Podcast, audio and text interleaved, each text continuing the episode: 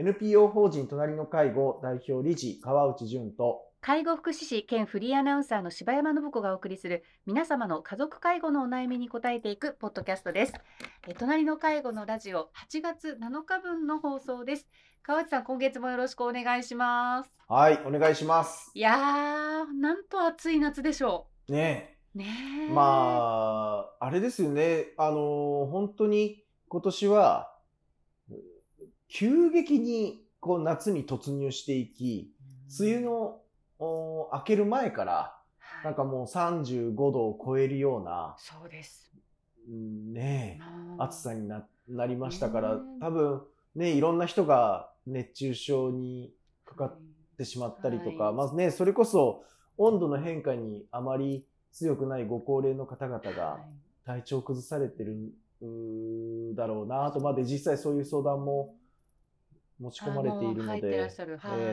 もか。ちろん。ううんんだからね、いろんなとこ心配ですけど、まあ、なんとかね、皆さんが、ね、このラジオ聞いていただいてる、まあ、ね、多分、家族の介護を一生懸命やってくださっている方々もはい。聞いていると思うんですけど、まあ、まずは自分の健康を大事にしていただきたいですよね。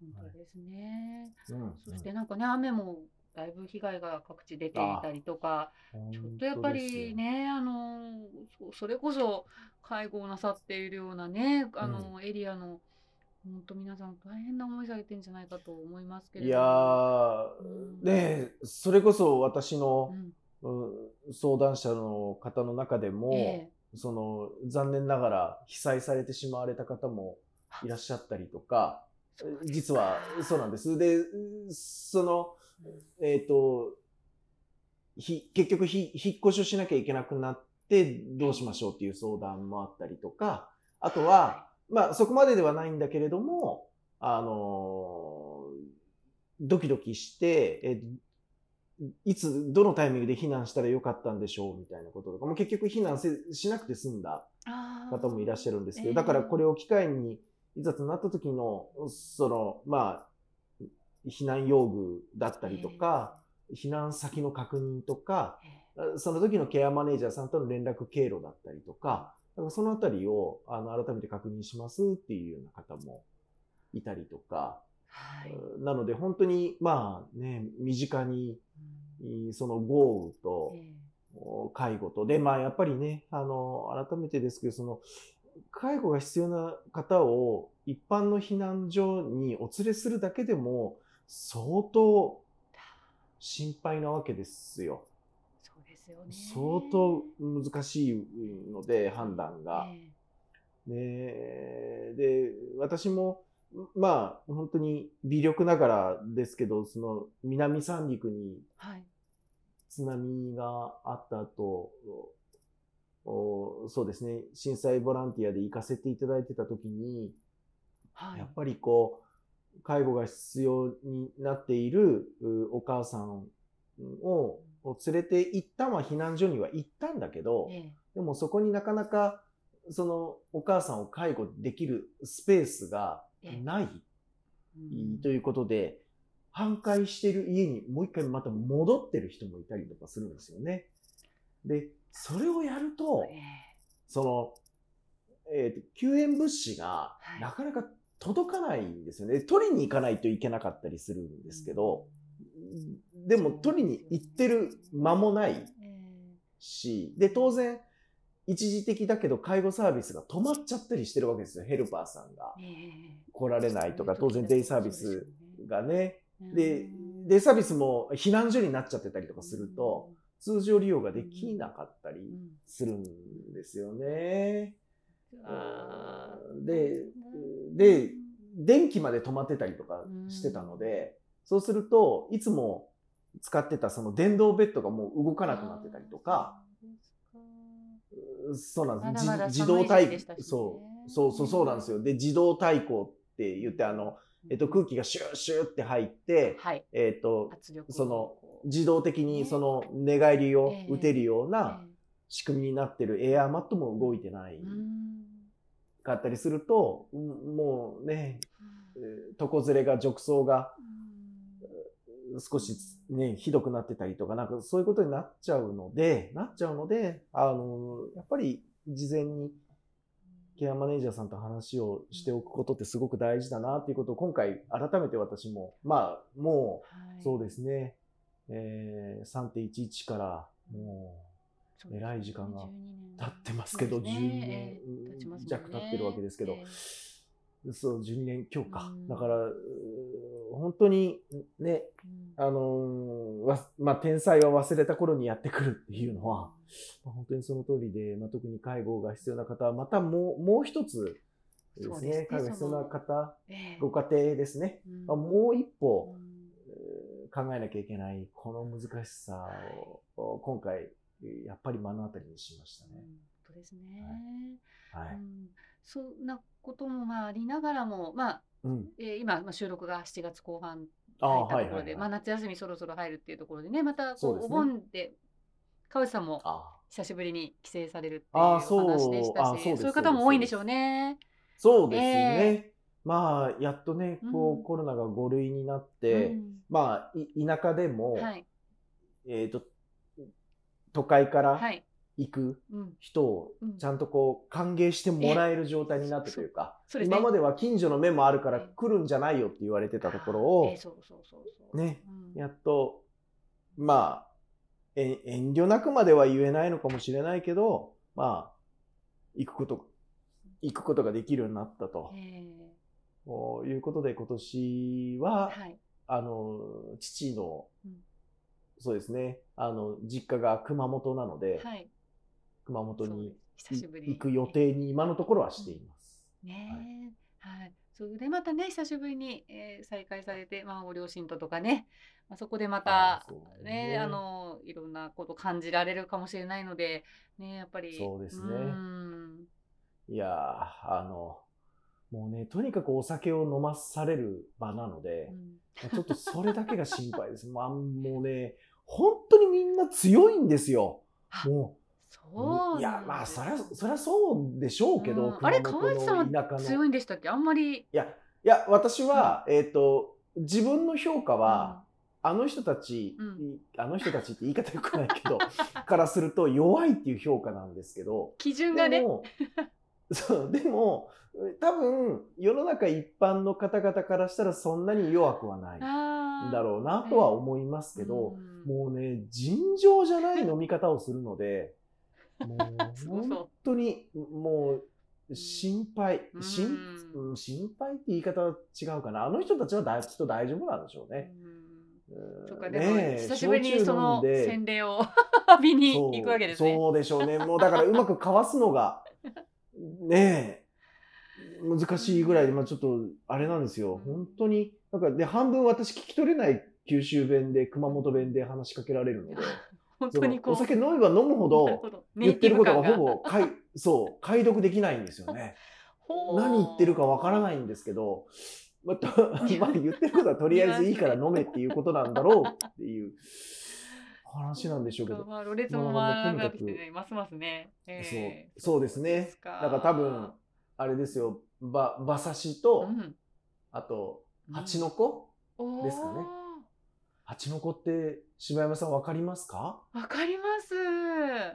見たことはある。うん、あ、わかりますか？すごいですね。ね見たことはあるかもしれないですけど、天然の蜂の子ですからね。それはすごい。ほん、うん、いやあれは。貴重、珍味、珍味というか。うん、そうですね、ね、私もまあ慣れるまでは辛かったんですけど、まあもうもはや慣れてしまっているので、ええ、成虫と幼虫と、その間、と味がちょっとずつ違うんですよ。そうなんですか？いや、私、そうですよ。無理な、無理なので。普通の方は遠慮された方が、あの、あの別に必須ではないと思うので。そうですね、そうね。そうですね。それらをつまみにして、焼酎をひたすら煽るということなんでしょうね。すごい。いやいやもうなんか、ちょっと今、今から、あの、ウコンを 持ち込んどこうかなって。で持ち込ん、持ち込んで、用意、用意をすることを忘れないようにして。そうですか、そうですか。いかないと。楽しみな夏休みになりそうです。ね朝起きてすぐビール飲んでる人たちもいるから、この人たちってどんな肝臓してるんだろうっていつも思いますけどね。うん本当ですね。ね健康なんですよね。全然それで なんか脂肪肝とかにならないのが、うん。よくわからないですけど、まあ、だから、まああの体もだいぶ使うようなお仕事なさってる。あーあの、だから私のうん。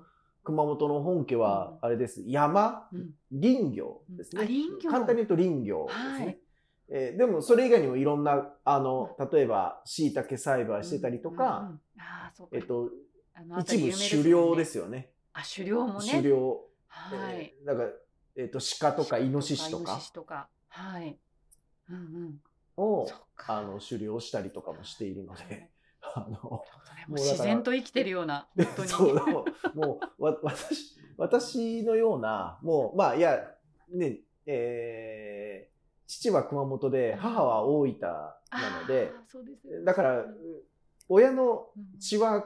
九州なんですけど、うん。私は神奈川の生まれなので、だからそういう、ね。こうんう、なんて言うんでしょう。うん。自然と共に過ごすような生活は私はしたことがないので、あのカルチャーショックなわけですね。そう、我々からす帰ると、我々って言い方もあれですけど、その、信じられない生活の仕方をしてますけちょっとど、想像がつかないですよ、私もでも生活力はすごいですよ。とね。やっぱり。うん、そういうあ生きの抜く力というか。ああまあ、あの、これも信じられなかったですけど、アユ、アユってい。るじゃないですか、はい、川魚。はい。アユを森でついうてん取りますからね。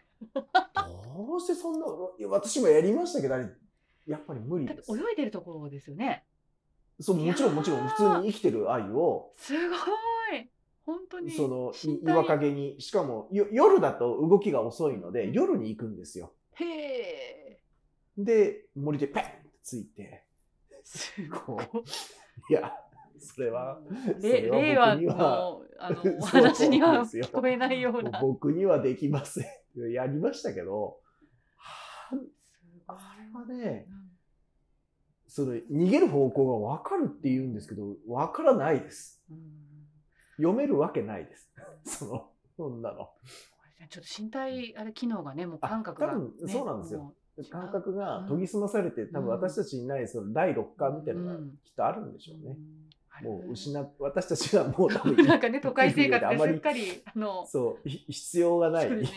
能力は進化しし損ねた。すそう。っかり。いや、進化というかそうあれです成長しそびれちゃった私たちがそう退化しちゃってる。うん退化しちゃってるそそうですね。失った能力をまだまだしっかり持ってらっしゃる方々が。うんねね、しかもそれを焼酎飲んでからやるんですからね。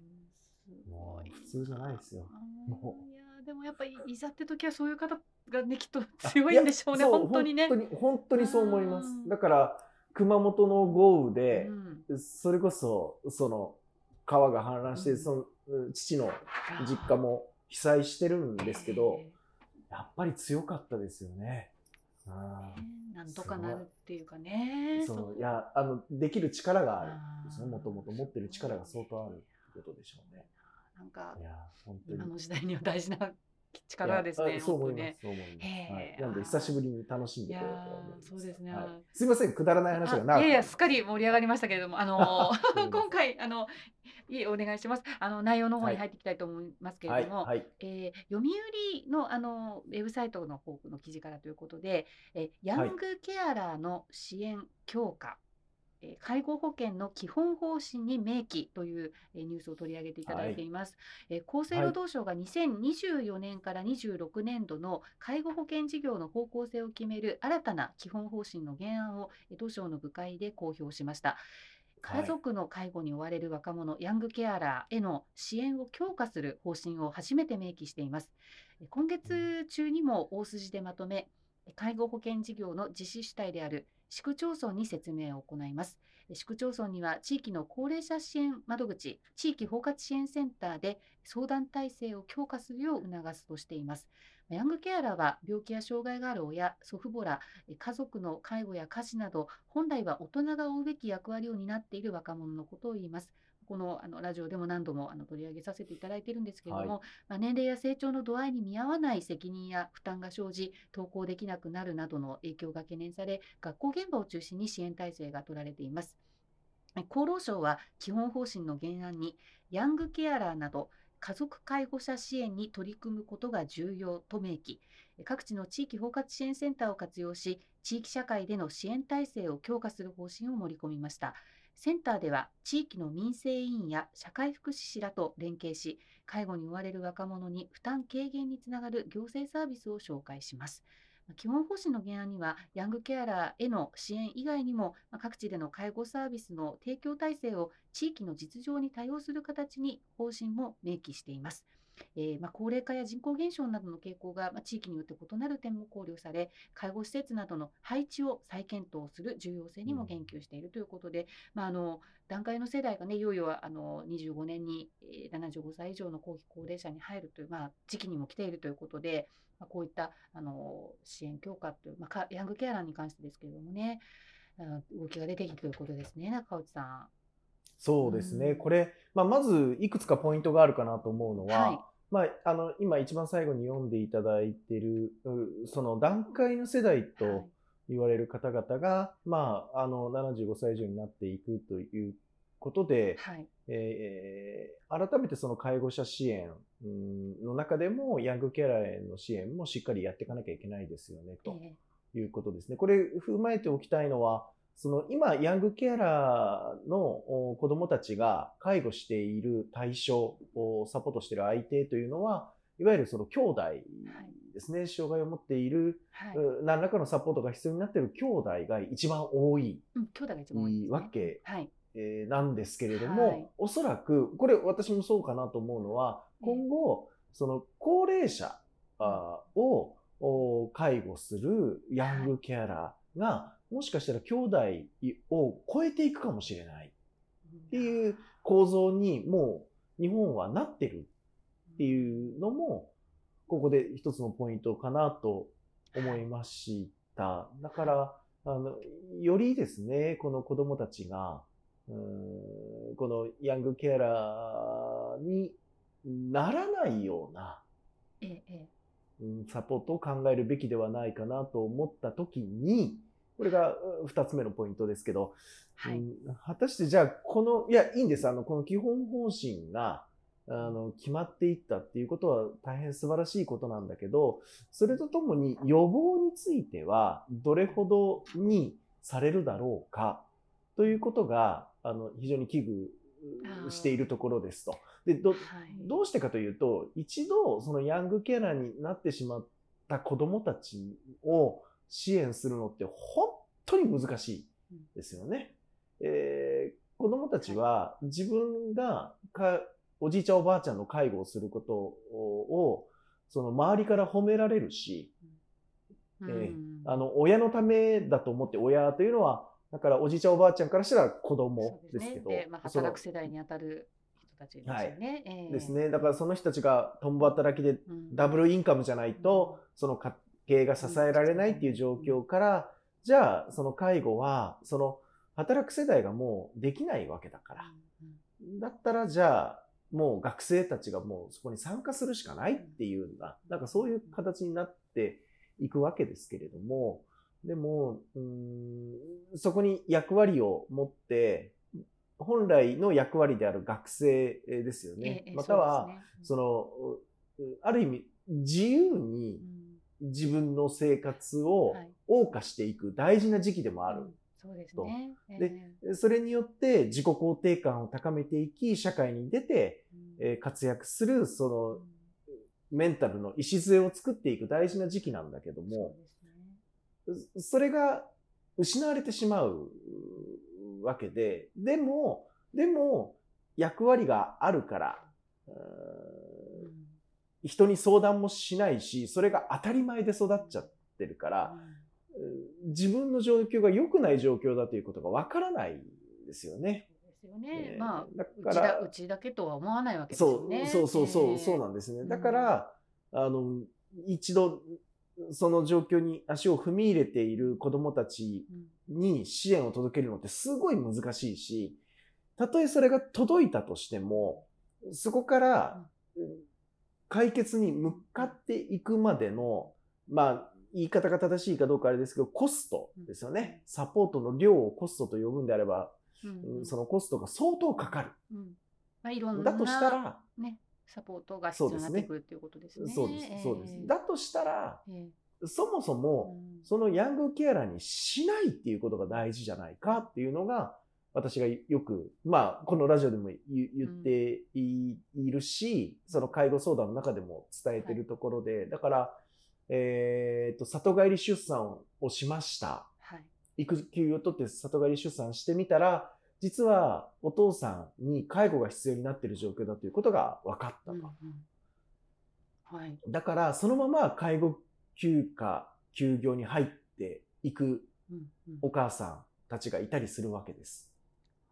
で、この先に何が起きるかを想像したことありますかっていう話なわけです。で、こうやって家族の中で介護を抱え込むような状況をしていくと、この生まれてきた子供たちが信じられないかもしれないけど、6歳、7歳の時にはもうヤングキャラになっちゃってる可能性があるわけですよ。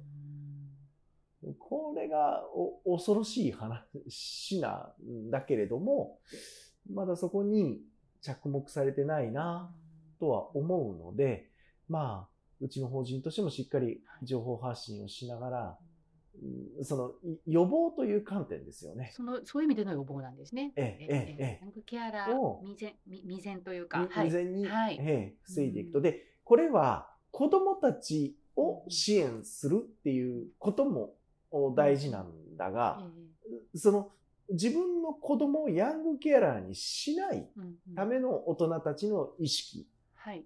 さっきおっしゃったようにをどうなるかってそう考えてもらうそうですということですね。ええどう成就させていくかと。はいだから相談の中でも、はいその、うん今ちょうどい育休中なんですけどっていうことの相談もあるわあけですえええいや、育休取ってみたら大変なことになってたんです。コロナで両親が閉じこもってて、で、ええうんー里帰り出産してみたら、実は母が父の介護をかなり頑張ってたんですっていうことが分かった。あみたいな相談があった時に、い、や、絶対戻ってきた方がいいと。絶対ー職場復帰された方がいいですよ。っていうのをうん。お話をするし、そこで、えーその方がやっていただくのは、職場復帰をするとともに、お母さんが一人で抱えちゃってるその介護をどう地域にはい。発信するかなので、お母さんが、えーまだ私がやれるから大丈夫って言っても、すぐ地域包括支援センターにもう、とにかく電話でいいから話をした方がいいですよ。うんで、その時にお母さんの許可はいらないんですようんっていうのを、繰り返し伝えていくしかないですよね。はい。そうですね。ええええはい。なんかね、この、いや、あの、こうやってこう進んでいくのは大事ではあるんだけれども、もう一歩予防っていうことに対してどれぐらい発信されるかなっていうのが。包括のところでね、まあ、あの窓口を相談体制をということですけど、うんまあ去年とかやっぱりこのラジオでもその窓口に実際じゃあお声が届いてるかっていうと相談がないっていうあのことを取り上げたこともありましたのでやっぱりそこ課題ですよね。はい。うんはい。そうはい、思います。はい、ありがとうございました。はい。ありがとうございました。皆様の家族介護に関するお悩みを募集しております。ラジオネーム、年齢、性別、家族介護のお悩みをラジオアットマーク、老人介護 .com までお送りください。